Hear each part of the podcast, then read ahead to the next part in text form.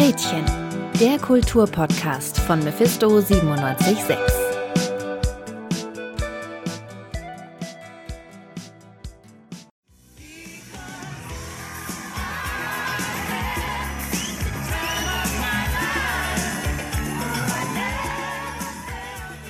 Es ist eine der bekanntesten Filmszenen des letzten Jahrhunderts. Johnny hebt Baby über seinen Kopf, die Menge tobt, sie eine leichte Feder, er der starke Erfüller ihrer Wünsche. Die Frauen kreischen. Glänzende Lackschuhe, schwarzes Hemd, das bis zu den Brusthaaren aufgeknöpft ist und muskulöse, braungebrannte Arme. Johnny ist in den 80ern der Inbegriff von sexy. Er entspricht genau der zugeschriebenen männlichen Rolle im Tanz. Der Tänzer soll stark sein. Er soll die Tänzerin bei ihren grazilen Bewegungen und Sprüngen unterstützen.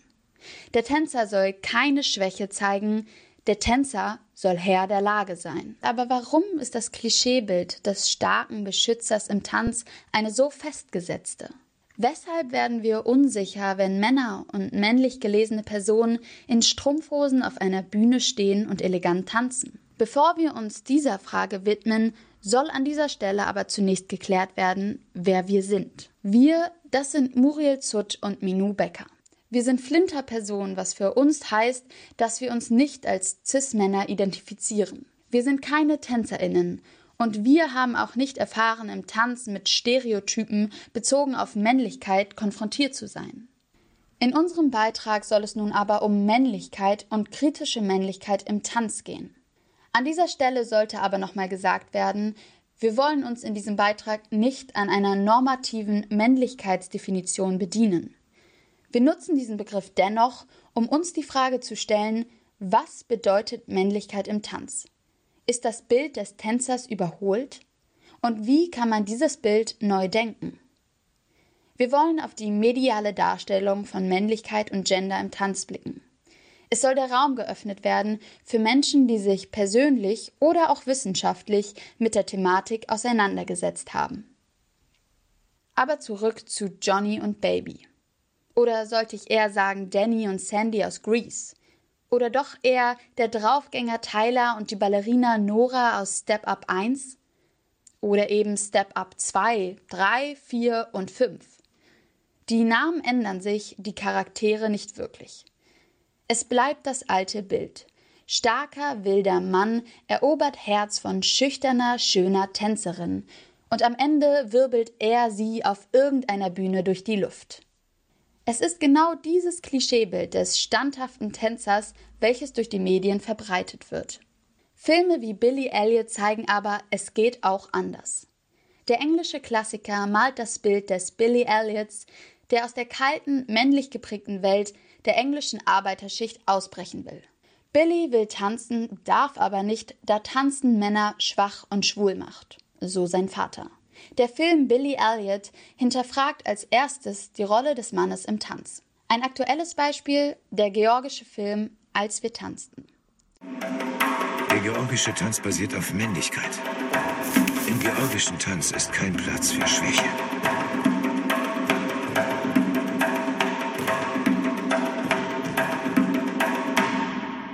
Zwei junge Männer verlieben sich. Beide sind Teil einer georgischen Nationaltanzgruppe. Homosexualität im georgischen Tanz ein No-Go. Der traditionelle Tanz ist geprägt von Durchhaltevermögen. Keine Schwäche zeigen, sondern abliefern. Die Gefühle der beiden jungen Männer sind nicht georgisch strikt, sondern zärtlich und wahrhaftig. Die Emotionen werden zu Bewegungen Tanz.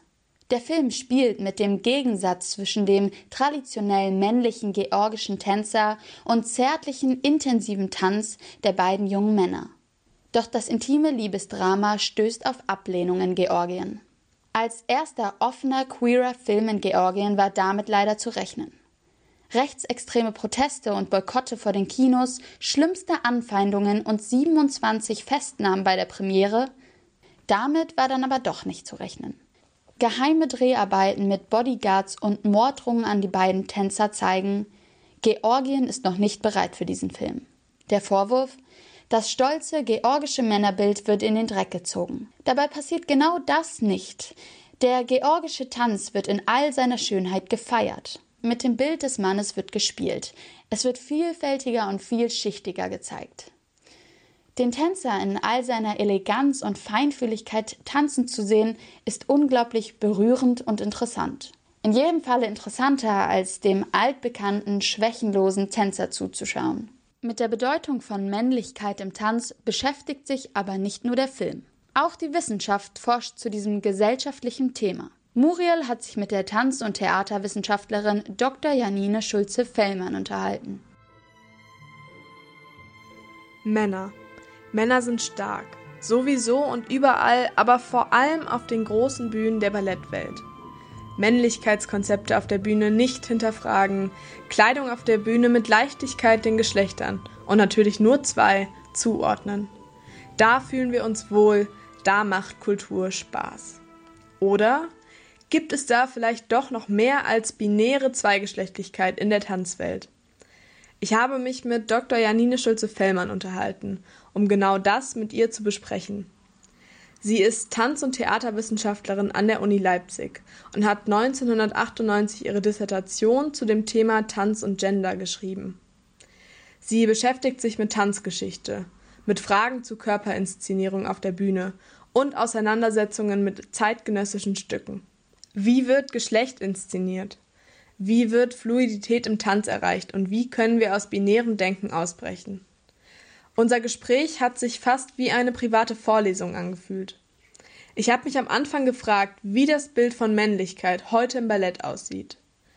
Um das zu verstehen, hat mir Dr. Janine Schulze-Fellmann einen kleinen Überblick in die Tanzgeschichte gegeben, den ich kurz umreißen möchte. Im 16. und 17. Jahrhundert entwickelte sich das höfische Ballett vor allem in Frankreich. Damals waren nur Männer auf der Bühne. Männer des Adels. Sie tanzten zwar auch Frauenrollen, aber Ballett war damals eine erstmals von hegemonialer Männlichkeit geprägte Tanzkunst. Im 19. Jahrhundert, der Zeit des romantischen Balletts, gab es dann einen großen Bruch. Die Kunst wird als weiblich markiert, und das lag vor allem am gesellschaftspolitischen Kontext. Es war eine Zeit, wo der bürgerliche Mann und die bürgerliche Frau als große Ideale festgesetzt werden, wo ein sehr binäres, sehr starres Bild mit starken Ausdifferenzierungen der geschlechtlichen Räume entsteht. Auf den Bühnen spielt die Objektivierung des Körpers der Frauen die größte Rolle.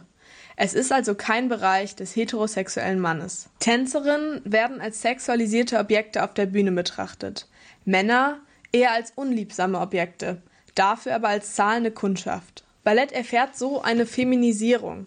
Zunehmend sind nur noch Frauen auf der Bühne.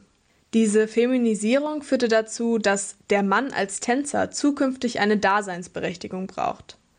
Der Mann als Tänzer muss als starke Rolle inszeniert werden, als Athlet, der sich deutlich von der Frauenrolle im Ballett abhebt. Der Rolle des Mannes im Ballett werden sowohl in den Bewegungsformen als auch in Kleidung restriktive Stereotype aufgesetzt.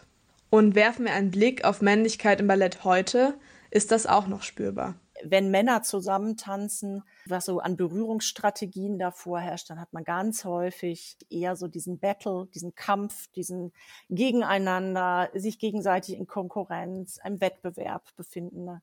Und sehr selten tatsächlich sowas wie eben tatsächlich so Berührung, ähm, sich unterstützen, sich stützen, also wirklich in so einem Care-Gedanken auch der, der, der Hilfeleistung, des Miteinanders, des tatsächlich des Zusammenhaltes auch. Und das ist immer noch etwas, was dann sehr auffällt, wenn es passiert. Auch zum Beispiel in Neuinterpretationen, also ich von einem Schwansee, also ist das jetzt der schwule Schwansee. Ja, es wird sofort auch dann wieder auf so eine, auf eine, eine Sexualität übertragen und damit eben auch leider auch natürlich schon wieder klar markiert, die hegemoniale Männlichkeit, dazu gehört kein körperlicher Kontakt unter Männern so. Also das, das, da bröckelt dann sozusagen das aufgebaute Männlichkeitskonstrukt und Bild dieses Athleten und äh, wird also sofort dann auch als Männlichkeit, na, ne, als Normmännlichkeit hinterfragt. Es herrscht also immer noch eine von Normen geprägte Zweigeschlechtlichkeit vor.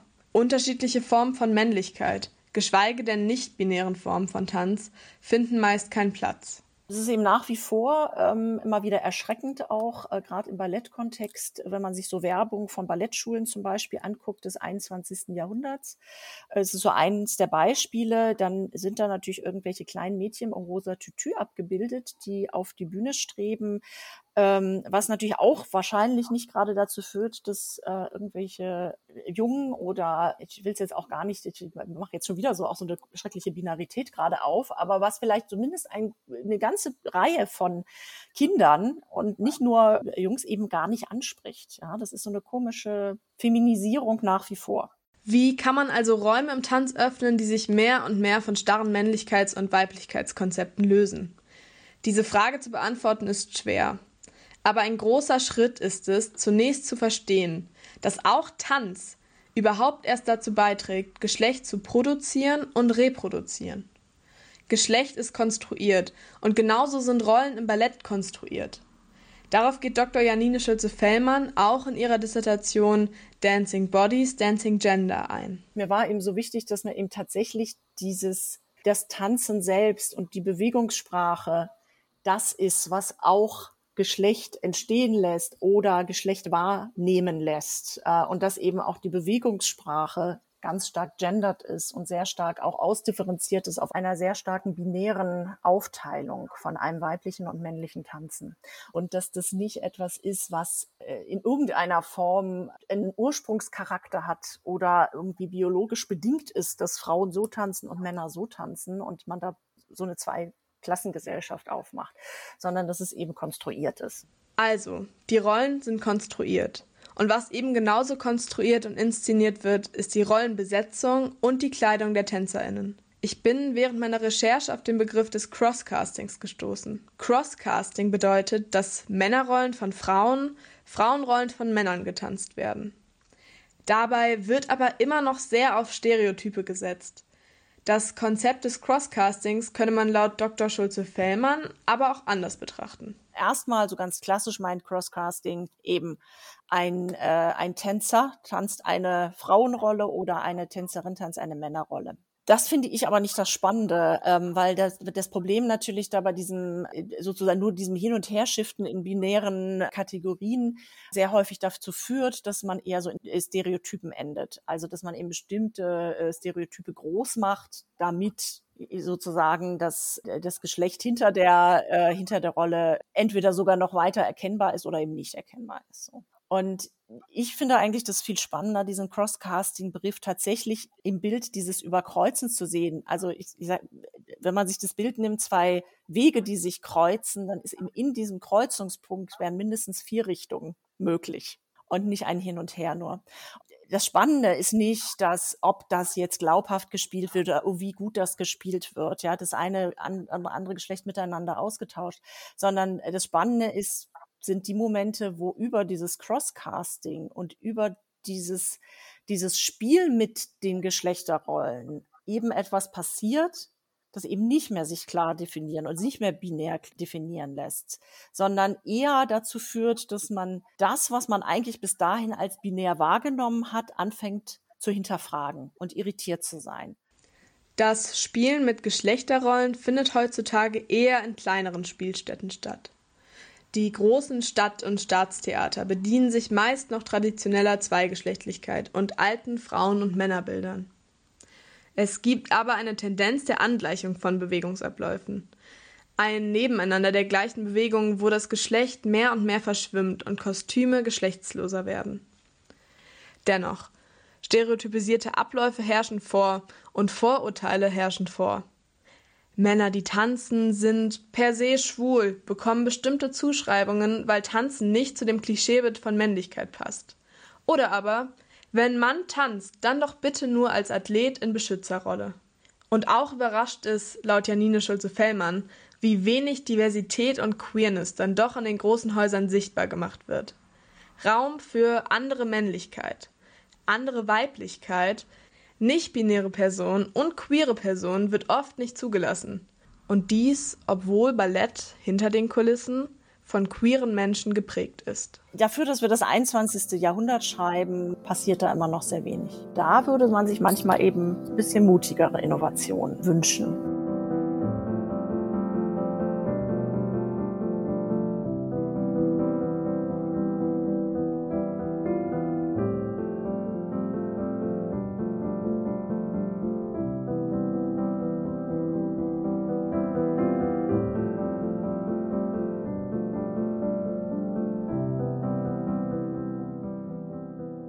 Mut und Inspiration. Das wünscht sich auch Marcello, wenn es um Männlichkeit im Tanz geht. Marcello Ferreira ist Tänzer aus Brasilien, der seit zwei Jahren im Ensemble der Leipziger Oper tanzt. Seiner Meinung nach sollte sich einiges in der männlichen Welt des Balletts ändern. Ich habe ihn auf einen Kaffee im Park getroffen. Das Interview hört ihr auf Englisch. I'm in the park with Marcello and um, yeah, hi Marcello. Hi. We're going to talk about the topic of dance and gender. Is it a new topic for you as well? Probably not. You know, the art form was created like many years ago and in a such binary form. Like even in the training, when you want to be a professional ballet dancer, when you train, you train uh, boys in a certain way and girls in another way.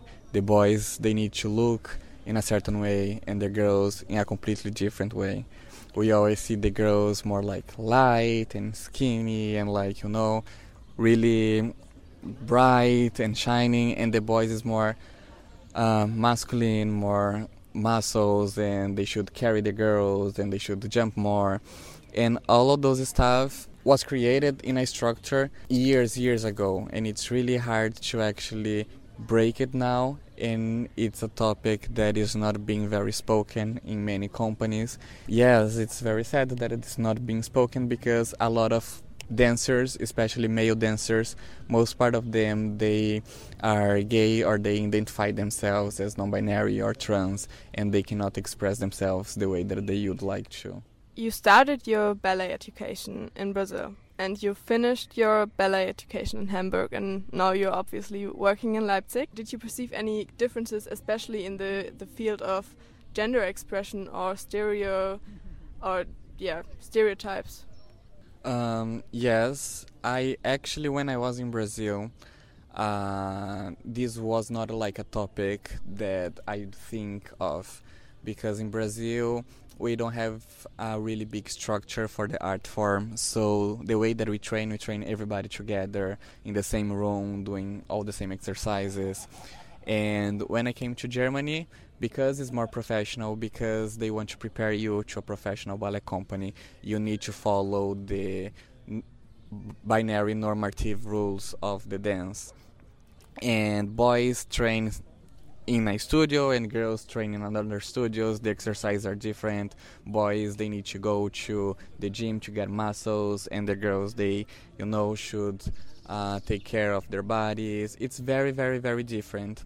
Do you have the the feeling that you could um, break free a little bit from these um, gender normative stereotypes in the way you're dancing? It depends. I can also i can always like put a little flavor and like something that I like in my dance, you know. If you see me dancing, I don't look like a normal guy dancing. I have like a more soft way to dance.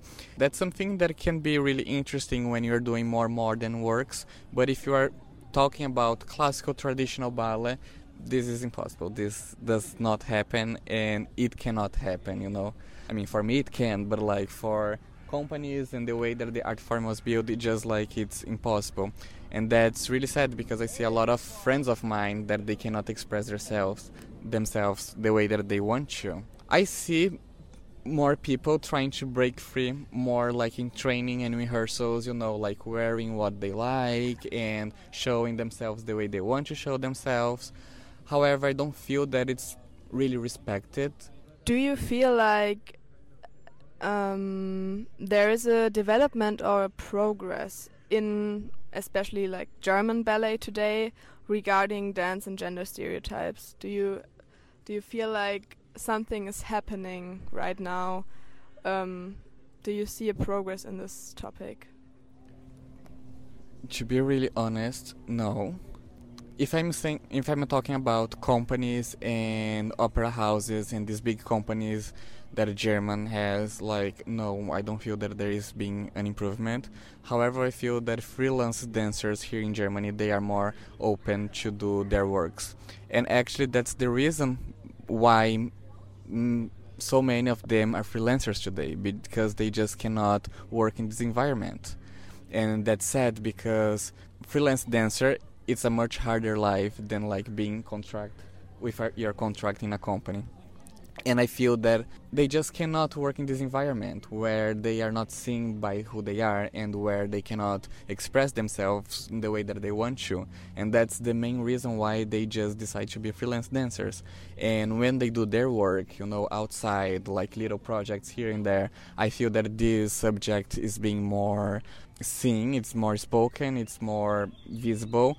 And I enjoy so much to see that but if we are talking about the main companies that German has, because German ha- Germany has the one of the most big companies in the world, this topic has no improvement at all. Do you think there's the possibility to change that, and um, how do you think that could happen? Um, who needs to be like represented in dance, and does dance need more diversity to to come to this point where gender maybe um, is not such a huge topic in dance and especially traditional ballet. Talking about it, looking at the situation now, I feel that unfortunately we are years to have more diverse in dance. Um, however, there is a company in Cologne that, I, that they work just with diverse dancers and that's really good that's really interesting. But i feel that like we shouldn't open one company just for diverse dancers. We should allow diverse dancers everywhere. I want to have the hope that this is a subject that we won't be talking about in a few years that this is going to be just normal and natural. But i unfortunately i still thinking that it's going to take more years for this to be you know just like normal for you to see a guy dancing point shoes on stage or a girl doing um, more like hard role you know? I think of course we should knowledge the the history but we we should also move forward. Do you think that this whole step towards a more maybe also gender neutral um, ballet could could work through a gender neutral ballet education with with children when they start to do ballet that they unlearn stereotypes in ballet and learn um, more self-expression in the way that they feel. Yes, I feel that that's a good solution. I feel that because when we start to dance, like we are really young. We usually go to our first ballet class when we are eight years old. So if we don't work in this binary uh, way that boys has to do this and girls has to do this and teach more about the movements and the way that you can express yourself i feel that yes that's a solution because you're going to be creating professionals in a non-binary way you know what i mean? So companies they're going to be looking for professionals. That's it professionals you know what i mean? They are not going to be looking for male dancers or female dancers. Yes i think this is a topic that should be spoken in ballet schools and also professional ballet schools.